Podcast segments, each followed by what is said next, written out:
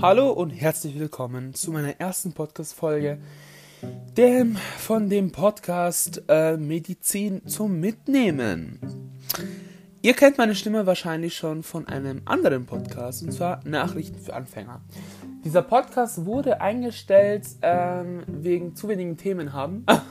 Nein, ich habe den Podcast jetzt einfach mal ähm, stillgelegt und jetzt geht es weiter mit diesem Podcast, wo man viel, viel, viel, viel, viel mehr Sachen erzählen kann und viel, viel mehr Sachen gechillt ja, durchs Leben gehen kann.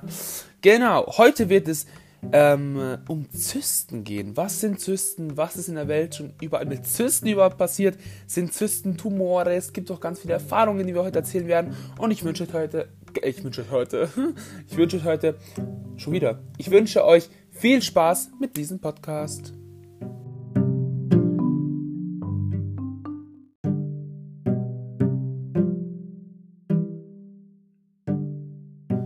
würde sagen, wir beginnen auch gleich ähm, mit dem Thema Zysten. Was sind Zysten? Was äh, machen Zysten? Ähm, also, Zysten ist eine, also eine Zyste ist eine mh, mm, Raumförderung, eine nicht bösartige Raumförderung, ähm, die sich überall im Körper ähm, bilden kann. Äh, Onkel Wikipedia sagt zum Beispiel, eine Zyste oder Zyste ist eine von einem epithelialen Häutchen ausgekleideter Hohlraum im Gewebe des Körpers. Das heißt, eine Zyste ist kein Krebs, weil man kann ja auch ähm, eine Raumförderung im Hirn haben, aber eine Raumförderung ist nicht gleich ein Hirn, äh, ein Raumförderung ist nicht gleich ein Tumor oder Krebs. Ähm, genau, ich lese es einfach mal weiter ähm, ist diese geschlossene Gewebetasche nicht von einem epithelialen Häutchen, sondern nur von einer bindegewebigen Membran umhüllt, spricht man von einer Pseudozyste. Das heißt, es gibt verschiedene Arten von Zysten, verschiedene auch Raumförderungen. Ähm, bestimmt fragt ihr euch gerade, äh, wie bist du eigentlich auf dieses Thema gekommen? Meine, mein Meerschweinchen leidet gerade an einer Eierstockzyste was nicht äh, so toll ausschaut ähm, und dich bestimmt auch nicht sehr toll anfühlt. Nee, ich möchte es nicht, ich würde das nicht gerne miterleben. Also tatsächlich hatte ich noch keine Zyste. Soweit ich weiß, hatte ich noch keine Zyste. Was ich mir aber tatsächlich auch sehr, sehr schmerzhaft vorstellen muss. Ähm, ich komme auch gleich zu einem äh, Zeitungsbericht, äh, der von RTL äh, es, äh, veröffentlicht wurde. Ähm, und zwar hat die kleine Mili äh, Blutsträhnen geweint. Das stellt man sich eigentlich eher nur so als äh, die, wie sagt man, das, das religiöse Sinnbild äh, der weinenden Madonna vor. Ähm, genau, dieser Millie Brown aus Brown aus England ist hinter dem Auge eine Zyste gewachsen. Was ich mir so schmerzhaft vorstelle. Oh mein Gott, das arme Kind. Ähm, genau, es ist auf jeden Fall kein Einzelfall. Viele Leute, vor allem in England tatsächlich, ähm, haben solche Zysten hinterm Auge. Äh, ist sogar statistisch bewiesen, was ich nicht verstehen kann. Das, ich weiß, ist da viel Wind? Ich verstehe es nicht. Genau, ähm, diese lymphatischen Zysten wachsen auch raumfördernd. Das heißt, sie sind jetzt irgendwie kompakt und haben irgendeine Füllung, das heißt irgendwie äh, eine, eine, eine Flüssigkeit wie Wasser, Eiter ähm, was das Ganze noch schlimmer machen würde.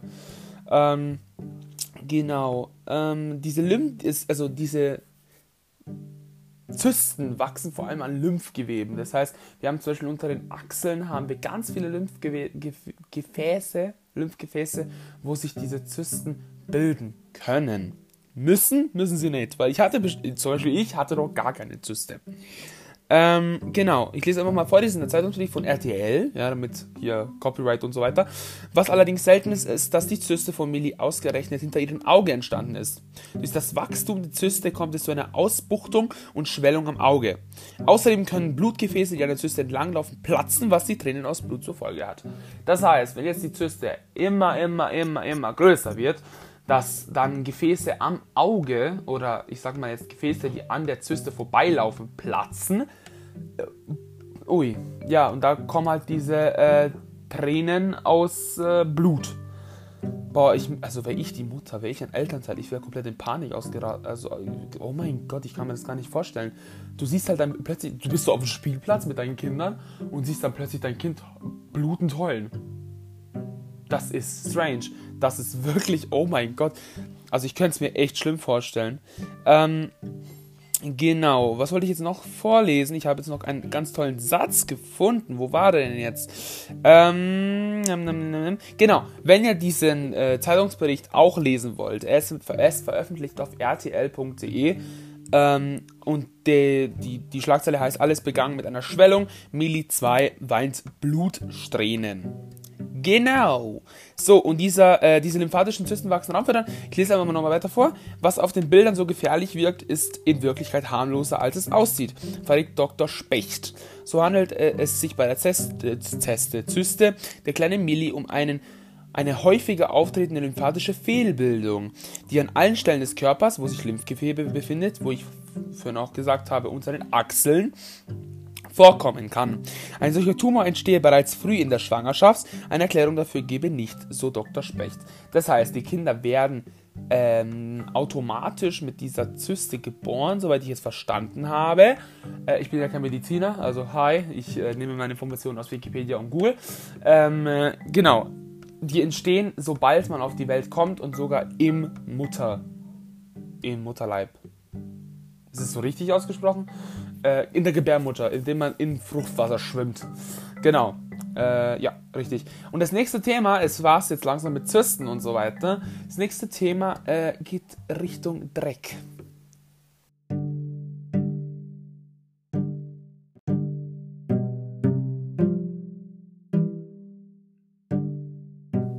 Wie ich vorhin schon erwähnt habe, es geht Richtung Dreck. Wir gehen Richtung Dünndarm, Dickdarm und das Schlimmste, was einem Darm passieren kann, einen Darmverschluss.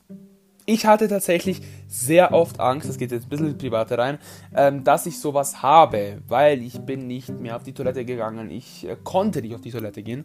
Ähm, genau, bei einem Darmverschluss macht der Darm auch tatsächlich zu. Er dreht den Hahn ab, er macht zu, er hat keine Lust mehr, dass was rauskommt. Und das ähm, kann ich mir auch sehr schmerzvoll vorstellen, weil wenn man, desto mehr man isst, man bemerkt es ja vielleicht nicht. Nach zwei, drei Tagen merkt man, oh, ich war jetzt ziemlich lange nicht mehr auf der Toilette. Äh, langsam wird Zeit und dann machen sich auch die Magenschmerzen breit. Hm, Stelle ich mir tatsächlich nicht so mm, super vor, ja. Ähm, tatsächlich kann es verschiedene Gründe haben, aber es ist immer ein Notfall. Also wenn du jetzt, der gerade zuhört, solche Symptome hat, wie zum Beispiel Magenkrämpfe, Übelkeit, im schlimmsten Fall auch, dass man sich übergibt oder Beckenschmerzen, Rückenschmerzen. Also wenn man diese Kombination hat, wenn man jetzt nur Rückenschmerzen hat und ich habe direkt einen Darmverschluss, nicht in die Notaufnahme rennen, wenn du nur Rückenschmerzen hast, du hast keinen Darmverschluss. Ähm, Nee, wenn du diese ganze Kombination hast, dann geh, zu no also geh in die Notaufnahme, geh zu deinem Hausarzt und lass dich bitte untersuchen. Wenn du merkst, dass vor allem äh, keine Gase mehr aus deinem Körper entweichen, ich meine jetzt nicht aus dem Mund, ähm, würde ich auch den Hausarzt besuchen oder die Notaufnahme, um zu gucken, was da überhaupt los ist, weil ich schon mal eine Serie gesehen habe. Ich weiß, Serien übertreiben immer so ein bisschen. Ähm, das war die Serie 911, die habe ich mal geguckt und da hat ein Mann auch einen Darmverschluss erlitten. Der hatte das versteckt für eine ganze Woche und man merkt irgendwie, okay, der Darm ist vielleicht, ich weiß nicht wie lang, 50 Meter lang, ist ein bisschen übertrieben, ich bin kein Mediziner, wie schon gesagt.